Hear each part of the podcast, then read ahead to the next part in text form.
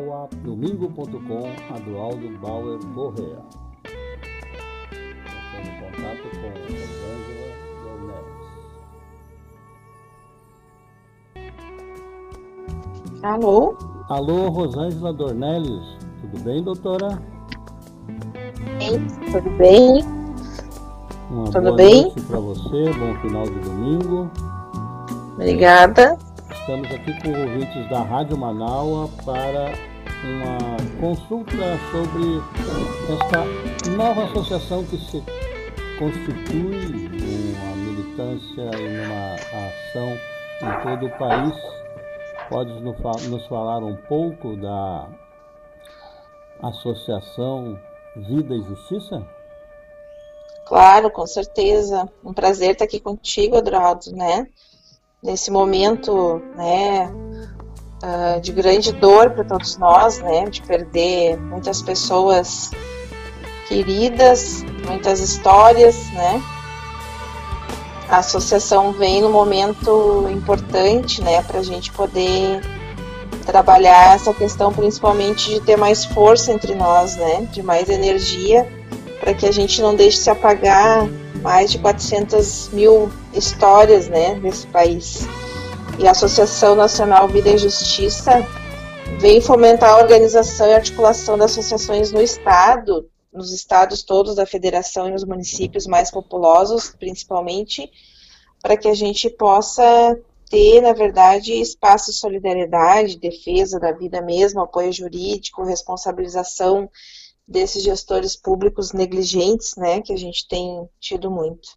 Então, é uma associação que atua com muitas diretrizes importantes, né, uh, e uma rede nacional de solidariedade às vítimas do Covid, porque, na verdade, né, Duraldo, nós todos somos afetados pelo Covid, né, não são apenas as que morrem ou as famílias, porque provavelmente todos nós hoje temos uma família, né, uh, que seja afetada. Uh, a questão com, quase quatro- com mais de 400 mil vítimas Mais, diretas, hoje por mesmo, óbito, nós temos hoje mesmo, relação pode falar. com toda a população, na verdade, né? Sim, com certeza. Hoje mesmo eu bem chateada que eu perdi uma amiga muito próxima de novo, né? E, e eu, como sou médica, né, Duraldo, tenho essa relação muito próxima e hoje escutando os áudios dela nos últimos momentos, assim, antes da internação, né? Eu, a gente sempre fica com aquela sensação, será que não dava para ter feito mais, mais, né? Assim, é muito triste, né? Saber que a gente nunca mais vai escutar aquela voz, né? Que nos fazia tão bem, né? Nos momentos bons, nos momentos ruins. Então, imagina quando a gente perde um filho, uma mãe, né? Um, eh, um amigo que é quase que da família. Tem sido muito difícil. Então, a associação vem exatamente para a gente poder dar subsídio também para essa assistência profissional, né? Tanto jurídica, psicológica, social.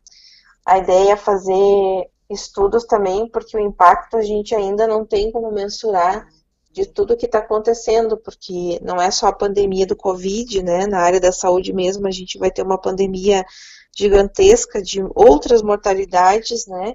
Que vão deixar de ser assistidas, já estão deixando de ser assistidas em função de falta de insumos, falta de anestésicos, falta de leitos, né? Falta de profissionais. Então, é muito grande, né? A, a capacidade que essa pandemia tem de causar um, um estrago gigantesco que a gente ainda precisa saber, né, aonde nós vamos parar com tudo isso. E por isso a associação também tem como fazer estudos, né, que a gente possa estar colocando, na verdade, políticas municipais, estaduais e federais propositivas à população, né? Quem participa desta associação que se dá na construção, a Assembleia Inaugural foi na sexta-feira, né?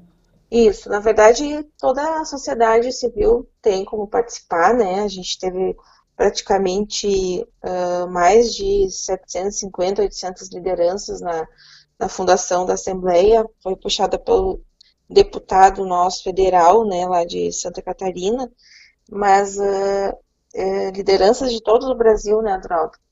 pessoas deram conselhos municipais de todas as áreas, né? pessoas que estão cansadas, na verdade, de ver todo esse, esse estrago que tem sido a ingerência, né, uh, a falta de habilidade política e, e, intencional, na verdade, né, de a falta de apoio, né, para que possa se estruturar um melhor atendimento às pessoas. Então, a Assembleia foi constituída por pessoas de vários núcleos, várias origens, né, e ainda está aberta para poder acolher mais pessoas ainda nos municípios, né, nos estados e no, no Brasil. E a partir disso se criou comissões né, na área da saúde, na área jurídica e no apoio social, né? Então, cada, cada núcleo vai ter algumas coordenações, eu participo da saúde, né, para poder dar o apoio e suporte também com outros colegas nacionalmente, e também estimular para que se crie né, no Estado também esses apoios e municípios. Então, é uma, uma associação aberta, né, a partidária e com um movimento que prega muito essa questão da solidariedade e do apoio aí para poder estar tá estruturando melhor as políticas públicas frente à consequência de toda a pandemia, né? Falaste Acho agora que... em políticas públicas. Na verdade, não é para a substituição de uma tarefa não, não. municipal, estadual ou da União Federal. É, se trata numa perspectiva de cobrar, exigir, uhum, orientar, exatamente. atuar em conjunto com a comunidade, com a população, para buscar os recursos do orçamento uhum. e do equipamento da União, certo? Certo, é bem isso como tu falou, porque nós acreditamos, né, e toda a associação acredita que o Estado é o grande provedor das políticas, executor das políticas públicas, né, apenas a associação, a ideia é monitorar e produzir provas daquilo que não acontece, né, e ações para garantir que essas políticas públicas sejam realizadas pelo Estado, né, então a associação vem para, numa forma de fiscalizar e tentar forçar, né, com que a estrutura estatal se coloca à disposição né, das pessoas vítimas do Covid, que esse número de 400 mil é apenas as famílias, as pessoas que perderam, mas a gente sabe que todos nós somos afetados direta ou indiretamente, né, principalmente pela questão psicológica, social, econômica, né, a gente aumentou muito a questão do desemprego e não foi só pela questão do isolamento, foi pela falta de, de oportunidade mesmo, de capacidade desses governos que não pensam, né, principalmente em quem mais precisa, que possa ter uma renda básica para pelo menos se manter, né, na questão do isolamento. Então, a associação ela não vem, na verdade, substituir o Estado, ela vem para exatamente acompanhar se o Estado está, né, uh, oportunizando para que a nossa população tenha acesso aos direitos sociais básicos, pelo menos, né. Como Fica... profissional, tu fostes também, além de plantonista que és do Hospital de Caridade São Jerônimo, tu fosses reguladora uhum. na Secretaria Estadual de Saúde da, dos recursos de saúde. Sim, eu sou servidora, ainda trabalho, né? Eu trabalho na, na regulação estadual e lido com essa questão dos leitos, né? De UTI, principalmente para esse momento da pandemia. E a gente vê perfeitamente, né, Adroaldo, quando na nossa tela aumenta o número de pessoas aguardando leito é quando tem uma liberação, né, para que as pessoas circulem mais, né? E é muito triste para nós ver na nossa tela as pessoas porque morrendo, né, por falta de leito. Isso é uma coisa que nos causa angústia, né, porque a gente sabe que o sistema de saúde tem uma limitação, né? Nenhum sistema de saúde no mundo vai dar conta se a gente não frear exatamente os condicionantes que atuam, né, naquela, naquela patologia, naquela incidência, né, ou que nem nós a pandemia. Então, para nós é, é, é, muito difícil, né, trabalhar com recursos limitados frente a esse montante que a pandemia causa. Então, realmente, a gente precisa de conscientização, precisa, né, que os governos atuem né, nessa questão principalmente de manter as pessoas sem ter aglomeração. Hoje mesmo a gente está num domingo de sol, a gente vê os parques de novo lotados, né? A gente vê tudo isso e nós na área da saúde já ficamos aguardando, né? Aquela ampliação, né, de casos tanto na porta das emergências quanto na questão regulatória. Então, isso é muito complicado. A gente precisa que as pessoas entendam, mas também uh, não só nessa questão do lazer, mas também tem essa questão social do trabalho, que as pessoas têm que se deslocar para trabalhar, né, Duralto? Não tem como fazer e uh, os governos não criaram, na verdade, políticas de poder proteger, né, essa população que precisa ainda se deslocar para poder trabalhar e se sustentar, né, porque ninguém se sustenta também se, se isolando e sem ter alguma renda, né. Então, para nós, a saúde, a gente é o, como é que eu vou te dizer, aquele que recebe tudo, né?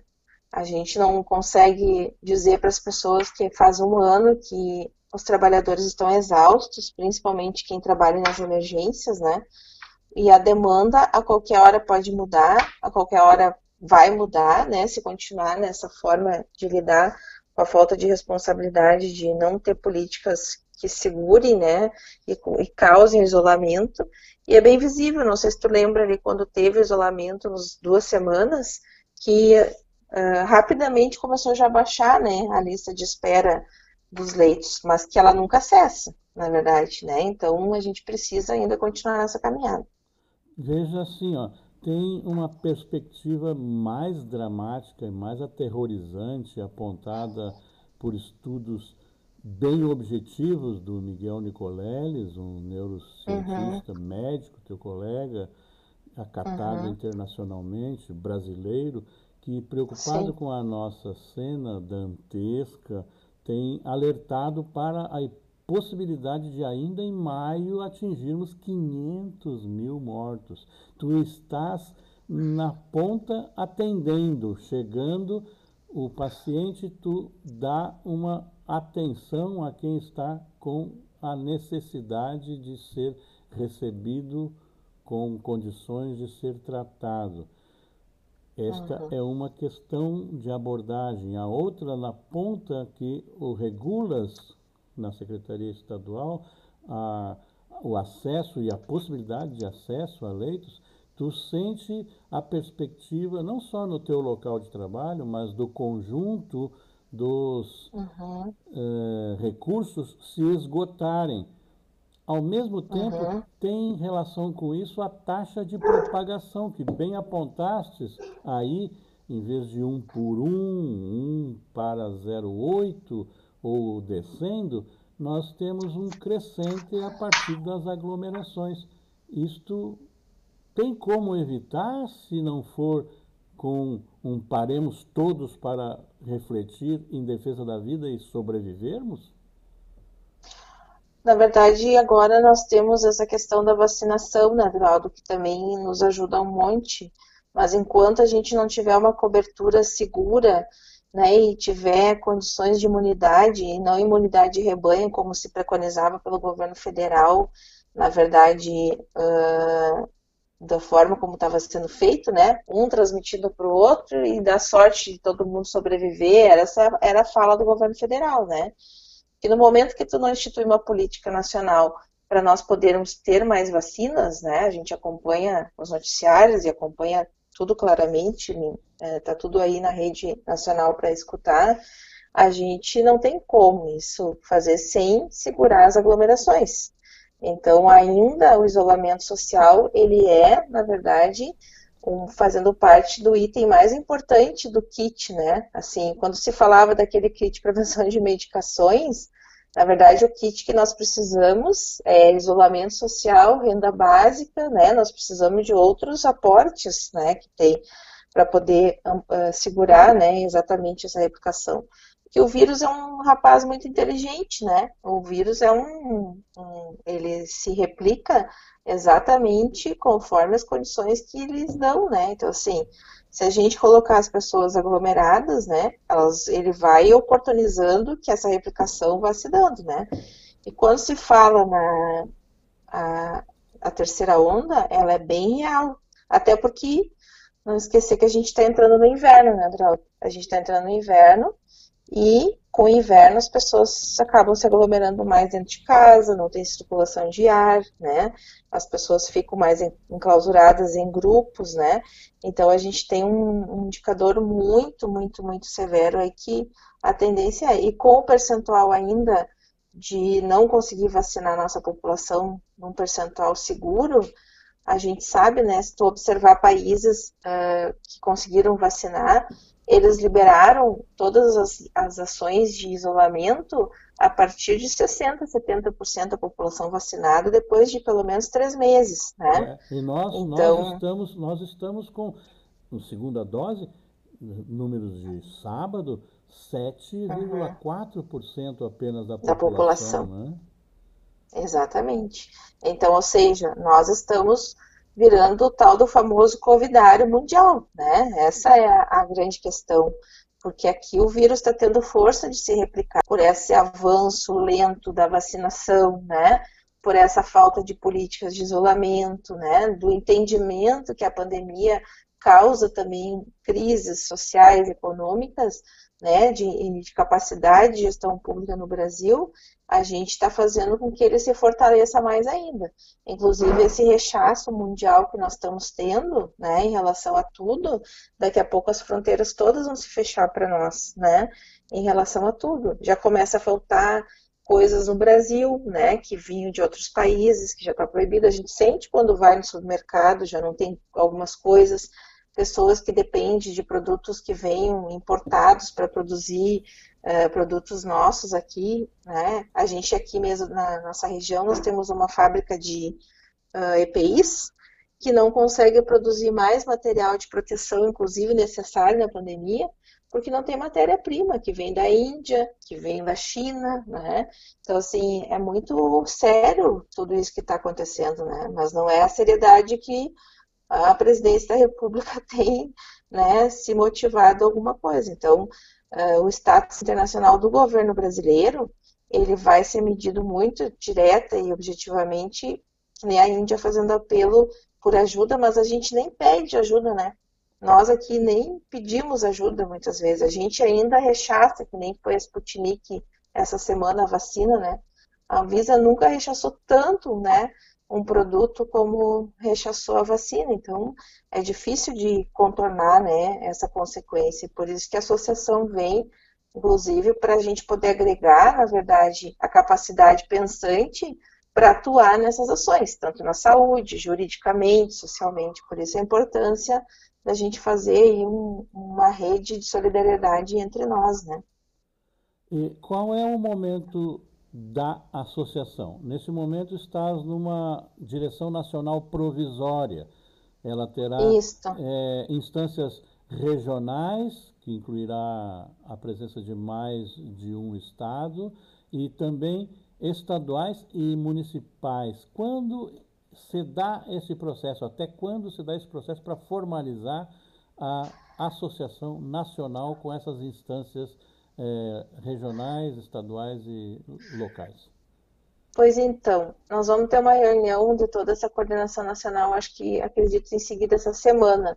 Eu não sei te dizer assim quando a gente vai dar o start, mas independente disso, a gente já está conversando com algumas pessoas estadualmente, alguns municípios já tinham constituído algumas associações, né? Que faz esse trabalho, então, teoricamente, essa semana que a gente vai saber como que a gente vai fazer exatamente essas dotações, eu não sei te dizer ainda a profundidade, né, de como vai ser isso, porque a, a, a o nosso Pedro ficou de, de nós nos chamar essa semana para a gente poder organizar isso, então ainda é, Pedro é, é precoce. É o deputado federal Pedro Uczai, de isso, né? ele mesmo. Uhum. Que por sinal é uma pessoa com uma sensibilidade gigantesca, né, Durado? Eu Importante, participei né? de parte da Assembleia que inaugurou Eu vi que tu a participou. Comissão Provisória uhum. e vi ali a presença do Suplicy, Eduardo Suplicy por São Paulo. Suplicy, Lucélia Santos. Lucélia Santos, que não via a imagem dela uhum. há muito tempo e a fala dela continua responsável e muito solidária, Sim. foi bastante emocionante.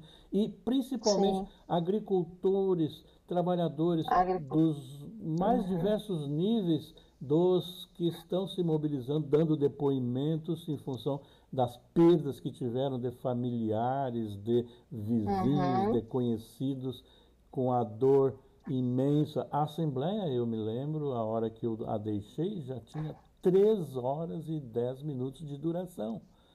Ela uhum. foi expressiva, num determinado momento eu percebi a, a participação de mais de 600 pessoas simultaneamente. Uhum.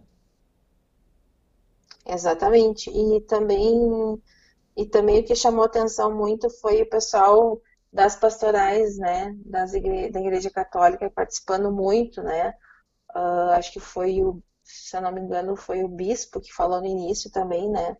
Uh, a Confederação Nacional dos Bispos também participando. Então, são pessoas, atores, né, que vão nos ajudar a agregar uma qualidade imensa aí dessa rede toda de solidariedade na comissão, né. O próprio Uxai é oriundo da pastoral, da é, pastoral. católica, uhum. né? Ele muito atuou nos tempos das uhum. comissões eclesiais de base, né?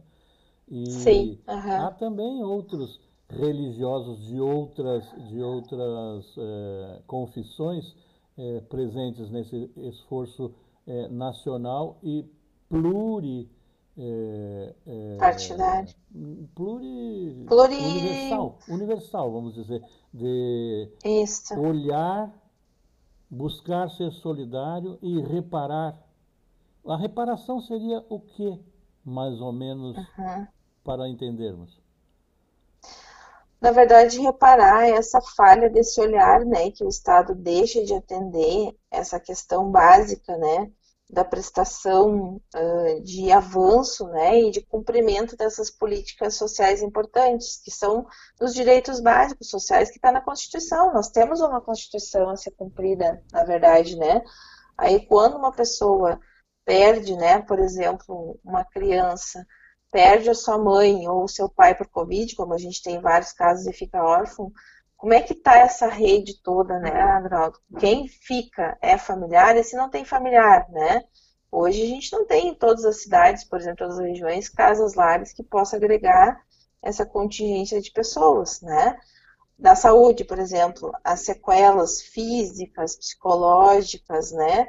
É, que são muito graves em função a parte respiratória, as pessoas têm ficado com muitas sequelas, necessita de um atendimento assim que tem uma linha de cuidado enorme, né, com exames, com diagnóstico, com fisioterapia, com medicação. Como é que está sendo feito isso, né? Na parte de assistência de renda, né? Essas pessoas que vão ficar incapazes que não teriam direito, estão conseguindo ter o seu benefício, né, auxílio à doença nesse momento, sabe? Então, tudo é isso, porque isso já acontece por uma falha do Estado. Eu mesmo lido, sabe? Fui vereadora, e lido com isso, acho que nós deveríamos ter umas defensorias municipais, assim, bem atuantes. Muitas pessoas que têm vários problemas não conseguem uma renda hoje mínima, né? Os BPCs foram retirados ah, os valores enormemente do país nos últimos anos, né? Então a gente sente que precisa ter na verdade, alguém que possa fiscalizar esse momento, né, produzir um olhar mais próximo e solidário das necessidades que garantam o cumprimento dos direitos sociais, né, e não é execução, a execução é o Estado que tem que fazer, né, tem que ter alguém que fique vigilante, né, nesse momento agora. Então, para nós é bem importante, né, que a gente possa ter essa posição frente a uma crise sanitária que tem trazido sequelas enormes, né, na verdade, né, para nossa população.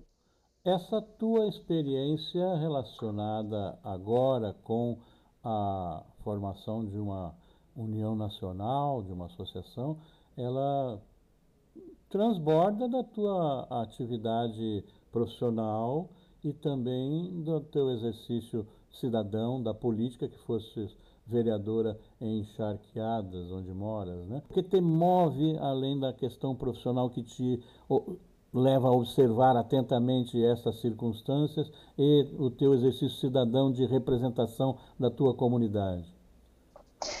Bem, na verdade, eu sempre fui movimentada pela dor e pela questão do sofrimento, as necessidades, né? Eu escolhi ser médica geral comunitária até por formação, né? E a gente percebe que a gente precisa estar muito próximo das pessoas, né?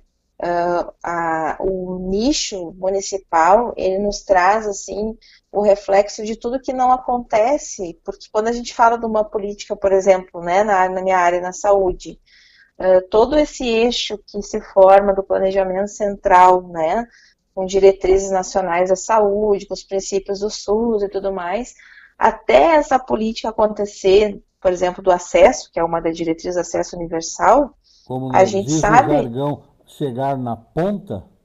Chegar na ponta, né? Uh, isso envolve atores, envolve toda uma articulação política que nem sempre é a favor de quem precisa. E aí tu tem que estar atento a isso. Então, essa é a minha experiência de quem já foi médica direto numa comunidade, né, que eu ainda visito muitas pessoas, eu tenho essência também da pastoral, né? Eu sou ligada ao movimento da Igreja Católica, trabalho muito com o pessoal da pastoral, principalmente da criança. Então a gente tem essa olhar, a vereança, né? No momento que tu se dedica mesmo, né, Adoraldo, tu vai te trazer um rol, né, de todas as políticas públicas, né, que envolvem essa localidade paroquial, essa essência paroquial que os municípios precisam. E depois disso, essa atuação que eu tive, né? Eu fui coordenadora regional, trabalhei com várias regiões, depois de secretária adjunta, então tu sabe da capacidade que o Estado tem em prover isso. Mas nós precisamos ter decisões políticas, né? Porque o Estado ele é feito de decisões políticas e quando a gente elege governos que são governos que não priorizam a vida e priorizam né, simplesmente o lucro capital, a gente tem esse massacre que é a pandemia. Né? Então a gente precisa, as pessoas precisam acordar para essa questão de como né, escolher também as lideranças que vão ocupar o Estado que precisa prover a partir dos nossos recursos, porque aqui a gente está falando, não estamos falando do Estado que parece um banco distante, não. O Estado ele é formado por recursos que saem dos nossos impostos e que quem mais paga é quem menos ganha nesse país. Então a gente precisa mostrar isso para a população a nível local, né? E os municípios são esse campo, né, de trabalho que a gente precisa entender. Então essa minha experiência de passar por várias atuações, né, de vários papéis ao mesmo tempo, a gente consegue ter uma clareza exatamente dessa rede de solidariedade que a gente precisa. Nós precisamos de mais, né? além de nós votar certo, votar certo eu digo escolher pessoas que são ligadas à vida e não ligadas ao genocídio, né?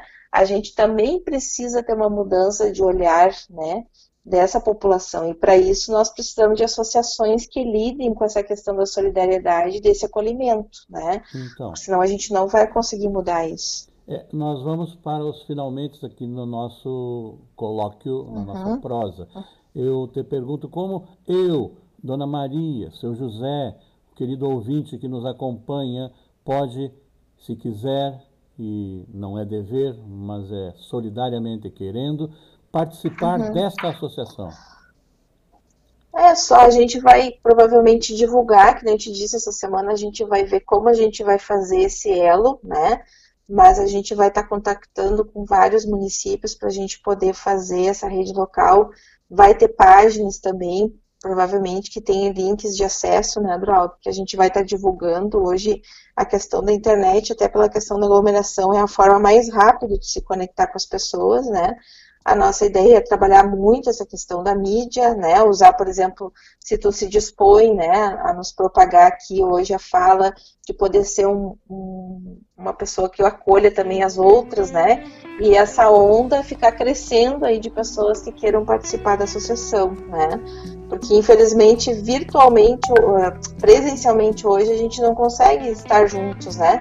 Para fazer um grande movimento, mas virtualmente a gente consegue fazer uma relação de vários atores que pode estar nos ajudando a agregar mais pessoas, a Dona Maria, né, a Dona Judite, todo mundo que queira participar, porque tu sabe que hoje a terceira idade as pessoas também estão tendo acesso, né, à questão virtual, né. Então, para nós é bem importante estar aqui contigo hoje para poder oportunizar quando a gente tiver mais informações de como vai ser feito, qual é a página, do jeitinho, eu me coloco à disposição para a gente voltar aqui de novo daí, tá? Com certeza voltaremos a conversar. Tá Obrigado tá pela tua participação, pela gentileza de nos atender, de conversar tá com os ouvintes da Rádio Manaua, a doutora Rosângela Dornelles, que integra a direção provisória nacional da Associação Vida e Justiça, em apoio e defesa dos direitos das vítimas do Covid-19. Boa noite. Obrigada, Dornelles. Obrigada, um abraço a todos aí, que a gente possa se ver novamente. Saúde para você. Obrigada.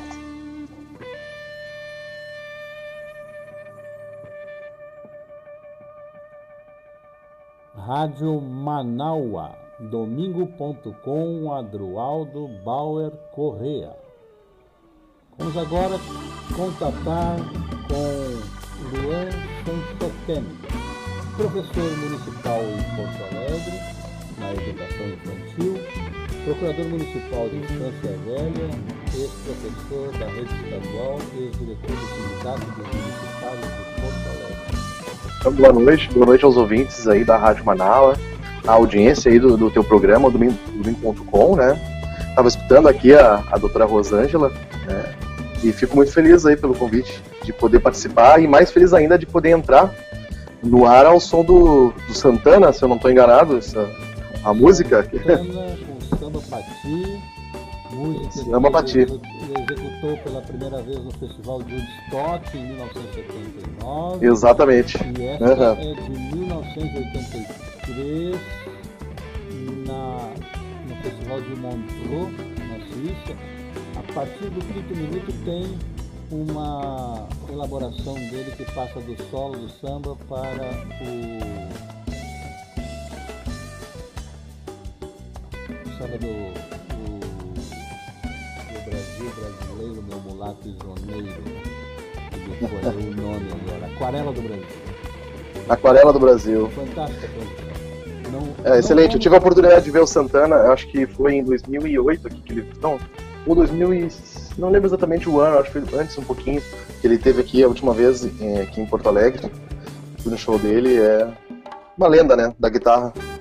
Sim, e tu diz isso desde a formação de músico, que é de professor de música. Sim, sim, é, não, é. Eu, eu atuo, né, na educação infantil, né, mas eu tenho a minha formação em música, né, então também sou instrumentista, toco eh, guitarra também, contrabaixo, né, e, enfim, né, então aprecio muito a obra do Santana e toda a importância dele para a história eh, da guitarra, né, do instrumento. Olha, eu errei a data, a apresentação em Montreux foi em 2011, quase pertinho aqui, não foi em 2013. Ah, tá, tá. Eu acho que foi por aí então que ele veio, talvez eu também tenha me enganado. Esse dado aí eu não busquei, mas foi por aí. entrar na transição agora, ó. Ah, é verdade. Excelente. Não, é legal, a Rádio Manauara também dá espaço né, para música uh, underground, né, a música alternativa, que é tão difícil hoje para nós eh, conseguirmos espaço né, também para arte. Né, e também é importante aí o trabalho da, da Rádio Manauara, uma rádio de resistência né, cultural também. Então, meu colega municipal, eu já estou aposentado, mas fomos diretores do Simpa na mesma gestão, eu te convido agora para é, não sair do lúdico, mas sonhar com novas possibilidades na medida em que o quadro dramático que vivemos te coloca na sala de aula em que circunstâncias nesse momento? Teu Pois então, público- Adroaldo, teu público de atenção é a escola infantil. Com que idade? Como te relacionas nesse momento com os, os medos e as vontades? O que, que acontece, Adroaldo? Agora no dia 28, aqui trazendo para nossa realidade aqui de Porto Alegre mesmo, né? Eu sou professor aqui da rede municipal eh, de Porto Alegre, né? Para quem nos ouve. Aqui, a partir do dia 28 de abril, né, agora essa semana, o governo, né, eh, municipal do Sebastião Melo, ele orientou que fossem reabertas aí cerca de 300 eh, unidades escolares na cidade, aí envolvendo, envolvendo escolas públicas, né, escolas conveniadas e também a rede eh, privada. Nas faixas etárias da educação infantil e primeiro e segundo ano do ensino fundamental. Né? Isso aí dá cerca de 300 unidades escolares e 31 mil crianças. Né? Então é bastante, é uma movimentação grande que vai acontecer na cidade. A educação infantil, né, ela, a- a- pela nossa Constituição, né, ela acontece ali, ela é a etapa da educação ah, básica que vai do zero aos 5 anos e 11 meses, né, os 6 anos incompletos, né, ou até os 5 anos. Tá lá no, na Constituição, artigo, eu agora não vou me lembrar, mas é 200 e, e pouco da Constituição. e o primeiro e segundo ano, né, na sequência, né? Então, essa é, a, é o meu escopo de atuação, né? As nossas principais preocupações são exatamente é, por isso, né? Tu sabe, os ouvintes também devem imaginar que nessa faixa etária, a partir dos zero anos, a educação ela é praticamente 100% contato, né? A educação infantil ela tem como objetivo né, tra tratar todo aquele uh, desenvolvimento físico, desenvolvimento motor, cognitivo, é, a primeira sociabilidade da criança ali é nesse momento. Né? Então, assim, o contato físico ele é essencial. A gente toca as fraldas deles, para quem, quem não sabe. Né? Nós ensinamos eles a andar, alimentamos, ensinamos eles a segurarem os talheres. Então, assim, eles espirram na gente, a gente limpa o narizinho deles. Então, o contato é, é constante, né, o tempo inteiro. É, o governo ainda, na, na, hora que eles orientaram a volta da educação infantil, ainda fizeram, cometeram atos falhos, assim, de dizendo, dizendo que deveríamos manter as classes uh, um metro e meio de distância, sendo que não existe classe na educação infantil há mais de cinco anos. Já foram abolidas as classes, né? Na educação infantil antes ainda tinha. Não temos nem mesa nas, salas, né? São áreas circunscritas, nós sentamos no chão com eles, então nem isso. Né? O governo sabe, então ele não faz nem ideia do que está colocando né, para funcionar a todo vapor na cidade, né? Mas o panorama é esse, então temos que voltar né? Claro, tem álcool gel nas escolas, tem. Só que o que acontece, Adrol, das escolas infantis, né? Eu vou rapidamente, só para concluir essa primeira parte, para explicar como é que são as escolas infantis aqui da rede municipal de Porto Alegre. As escolas infantis, elas pertenciam à Secretaria de Saúde. Então elas são praticamente postos de saúde, com grades, é, são totalmente fechadas, as, as janelas são basculantes, são janelas que não abrem muito, né? Então, na verdade, é, a situação é, da da circulação do ar, por exemplo, ela é incorrigível. Né? Só estou fazendo uma obra nas escolas para corrigir isso. Isso é só um exemplo para começo de conversa assim, do que, que a, a situação em que a gente está sendo colocado agora de forma compulsória a partir da convocação né, do governo Melo. Isso na tua sala de aula que é das demais das relações com a comunidade infantil, mas uma escola é, tem os momentos fora da sala de aula, ainda na escola. O refeitório, o sanitário, a recreação, o corredor. Como é isso? Uhum. É, temos o pátio né, da escola também, né, que é até a orientação é, que nós priorizássemos né, os trabalhos uh, pedagógicos no pátio. O problema é que, pena que eu não tenho como mostrar aqui na imagem, né, já que estamos no, no rádio, como é que estão os meus tênis aqui, só de ter entrado na escola, porque nós estamos sem capina na escola, né? Então o pátio, a, a grama está chegando na nossa cintura, né? O capim. Então assim, tu não tem como usar o pátio, por exemplo, nesse momento, né? A poda uh, da grama e das árvores ali está atrasada. Nós já requisitamos para a Secretaria Municipal de Educação, e talvez essa semana eles até uh, corrijam. Dentro do, da escola, uh, o refeitório, é um local ali onde as, as turmas costumam almoçar. Almoçar. Na educação infantil não é só almoço, né? Tem o café da manhã, tem o almoço, tem o café da tarde, né? o lanche da tarde que a gente chama, a gente dá uma fruta para eles, né? E no final da tarde nós temos a janta. Então são várias refeições. Né? Hoje, em tempos normais, o refeitório é o caos na escola, né? Porque na minha escola, por exemplo, são 10 turmas. Para tu organizar essas cinco, esses, essas, esses quatro momentos de refeição entre 10 turmas para que todos eles uh, possam utilizar o refeitório que não cabe todo mundo junto, já é um caos. Agora tu imagina tu dividindo essas turmas em pequenos grupos, né? Vai precisar de semanas para todo mundo conseguir almoçar. É praticamente isso, né? É, então, esses locais da escola, é, é a, a, por ter maior circulação, o risco é maior, né? É, é, mais frequentado, porque daí também entram os profissionais da cozinha, os profissionais da limpeza, já se misturam com os profissionais de sala de aula. Então é uma. É, é, é olha, higiene, né, do, que vão tirar o material de lá para transportar para outro lugar e, portanto, se relacionam com outros ambientes que não apenas as escolas, né? Mas queria fazer um acento no, no tratamento prévio do ambiente para os quais, do ambiente para o qual o prefeito está convocando os professores e professoras. Tem um protocolo de conduta e ambiente para ser seguido, aceito e conhecido por todas as pessoas? Não, não. E, e, o seguinte, né? Lá quando é, começou isso tudo, a situação pandêmica lá, ao ano passado ainda, né? Uh, foi, se, é, foi previsto, né, pelo governo, né? Acho que, se não me engano, num decreto, plano de contingência, né?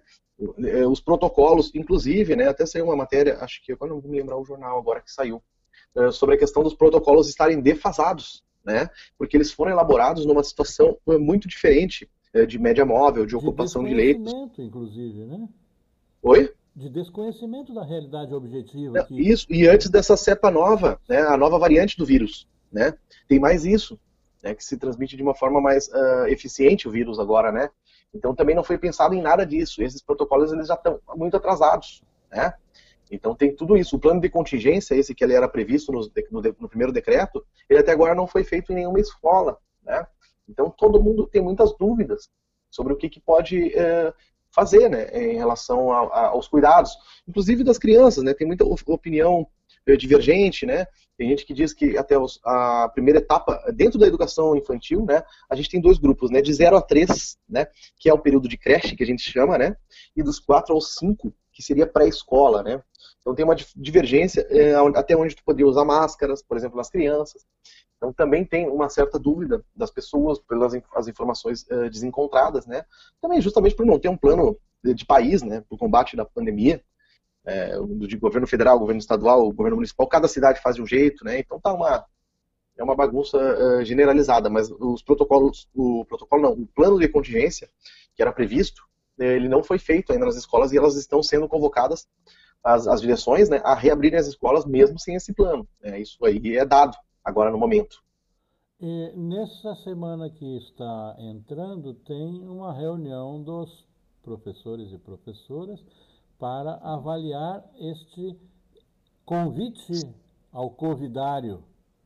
Como Exatamente. é que tu está avaliando isso, a presença é. nesta Assembleia, as é assim, possibilidades assim, de não retorno, de condicionar o hum. retorno ao protocolo, ao plano de contingência, ao uhum. índice de ocupação dos hospitais, das salas de atendimento na cidade.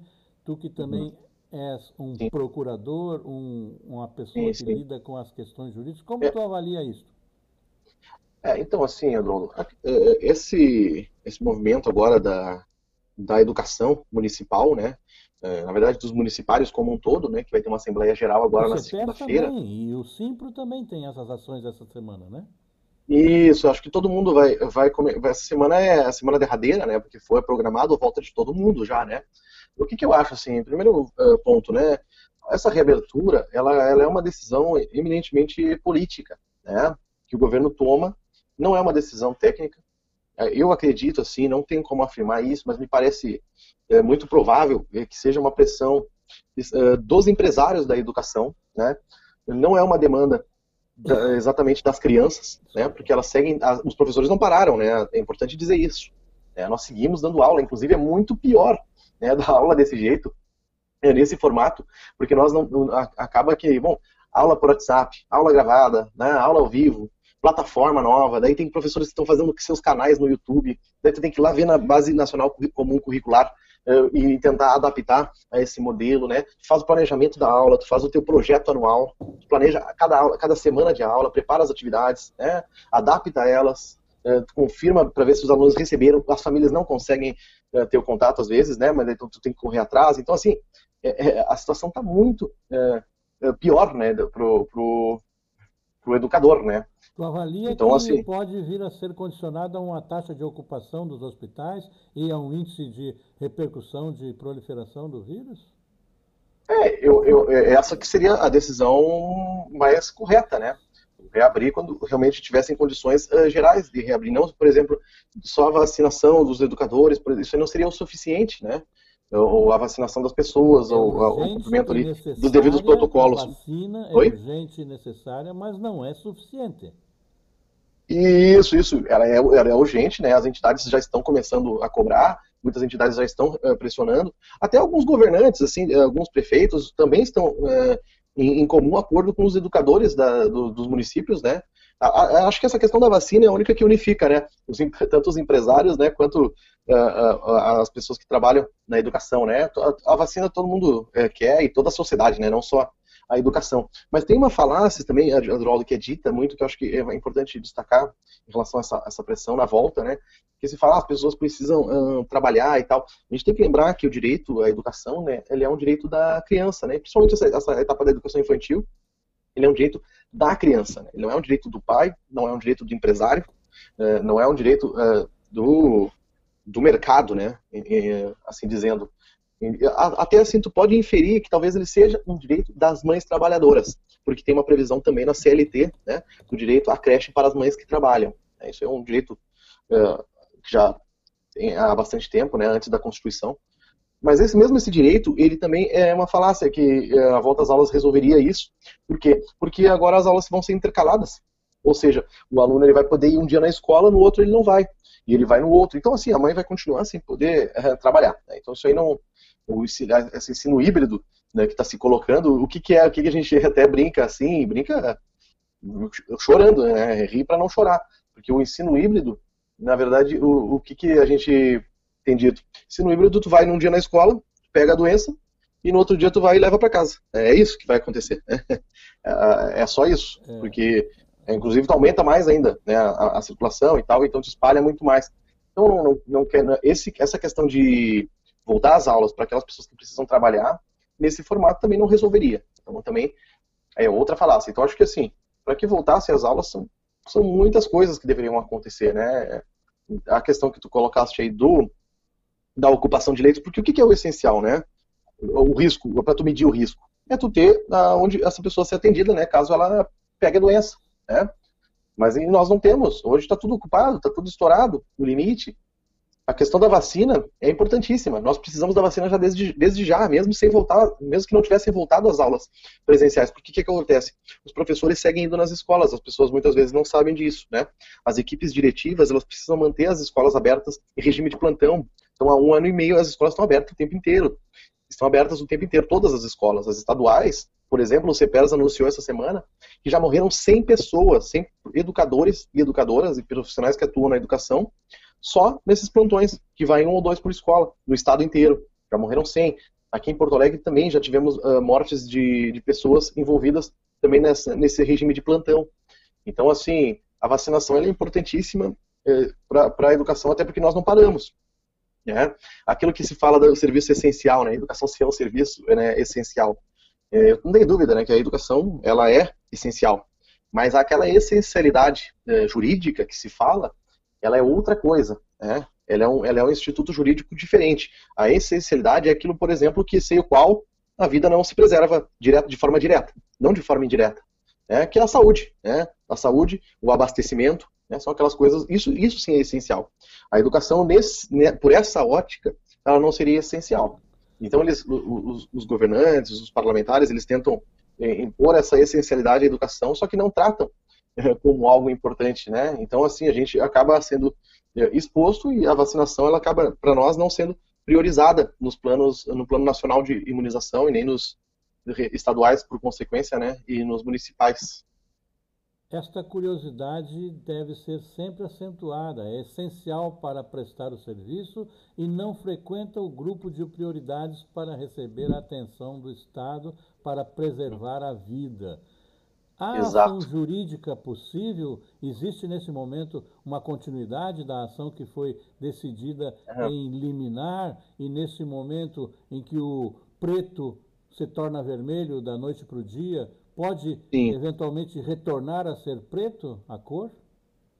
Preta, é, o que, que acontece assim, Androldo? Tem eh, em relação antes ainda em relação àquela à vacinação né, dos educadores, né, só para deixar claro, ainda não, não se pode vacinar mudar a ordem de prioridade da educação, né, por causa do plano nacional de imunização. Inclusive, o governador do Rio Grande do Sul entrou com uma ação de descumprimento de preceito fundamental, uma DPF, no Supremo, para tentar alterar essa ordem, né, para vacinar uh, os educadores. A questão Mas da bandeira, também, só, amanhã de manhã. ilustrar esse aspecto, não perdendo a, a outra questão da, da, jurídica, é também motoristas do transporte coletivo, de Uber, Sim. de teleentrega, balconistas de supermercado e farmácia, essas questões que são obrigatórias deveriam estar dentro do público prioritário da atenção da vacinação, certo?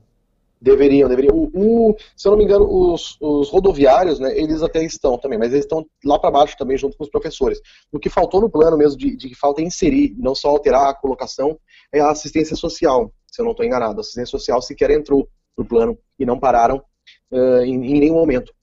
Em alguns países, né, Adroaldo, agora, eu não, se não estou enganado, até mesmo Israel, acho que, acho que, acho que Israel, eles uh, começaram vacinando quem tinha que trabalhar né? Quem precisava, quem comprovadamente precisaria sair de casa, né? Lógico, e lá parece né? que já está meio encaminhada a pandemia, Bastante mas aí lógico, não é, né? isso não é, não é questão. A, a, a, questão é tu ter um plano, né? O Brasil não tinha um plano. Tu poderia usar o plano de Israel, o plano da, da Inglaterra, tu tem que ter que ter um plano, e o Brasil não teve um plano unificado né, Nem de para imunização. aquisição de vacinas e medicamentos para o tratamento, e, portanto, nem para a organização Exato. ou manutenção, porque foram construídos hospitais de campanha que foram desconstituídos depois, é, como se a coisa fosse terminar em dezembro, fosse só uma gripezinha que ia atingir só 800 pessoas, conforme as autoridades da República chegaram a dizer, e dizem ainda hoje, desafiando é, a morte, né? na verdade. É, tem assistência para si e os outros que se danem.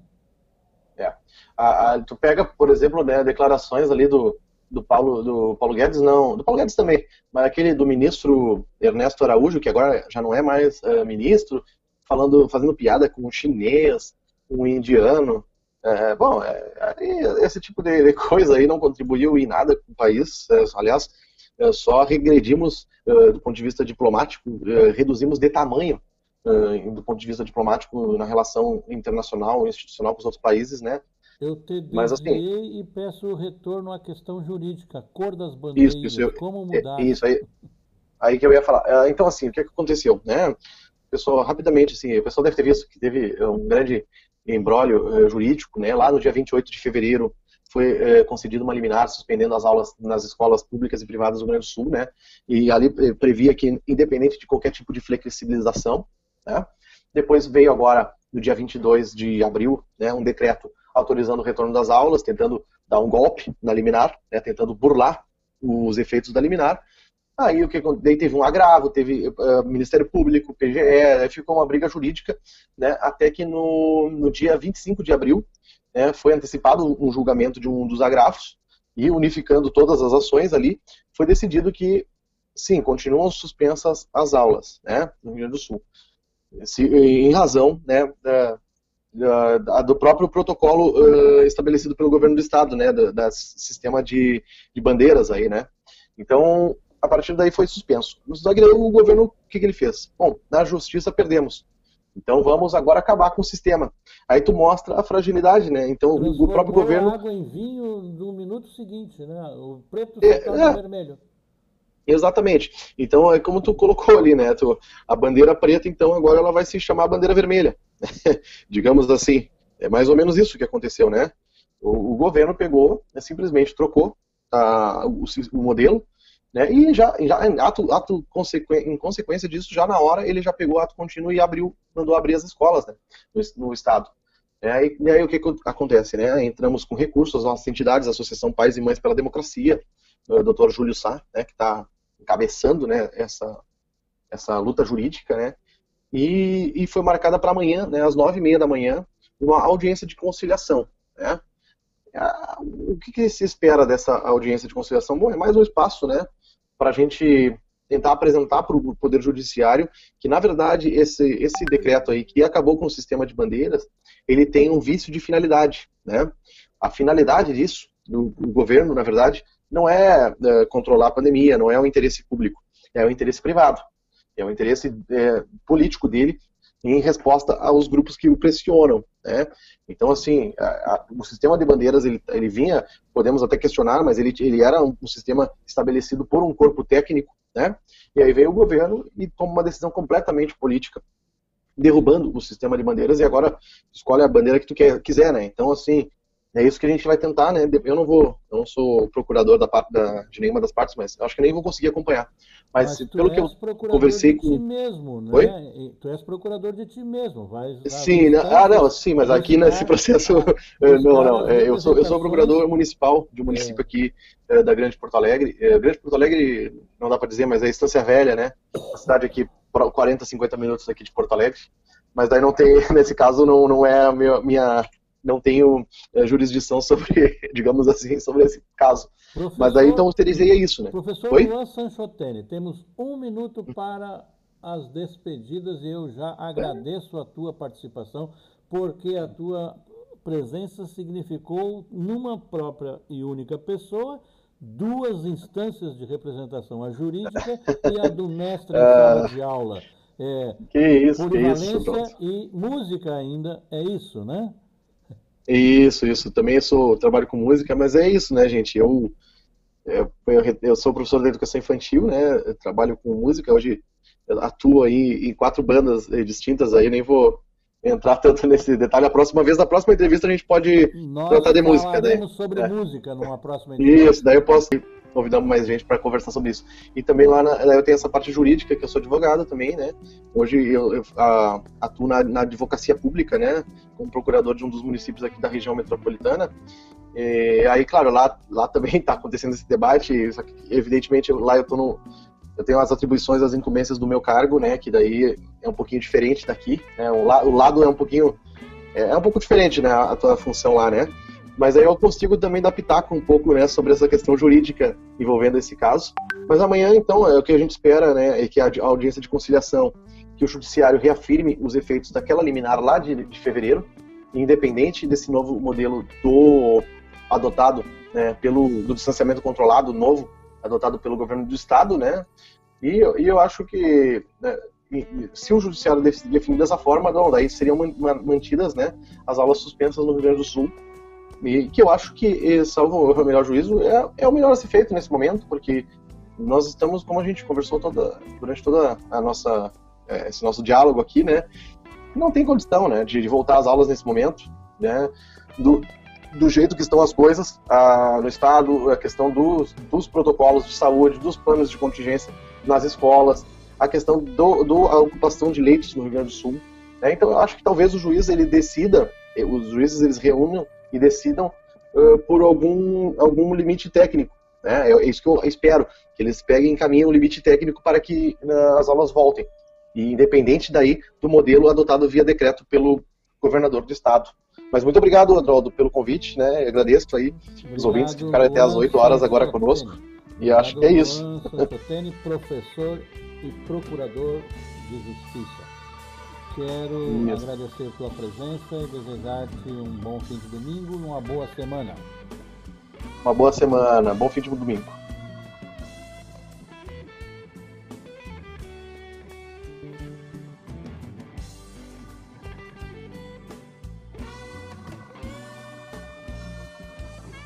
Ouvintes da Rádio Manaus se despede de vocês nesta noites de domingo. Domingo.com, Adualdo Bauer Correia. Agradecido pela audiência. Tenham todos uma boa semana, saúde e cuidados. Abraço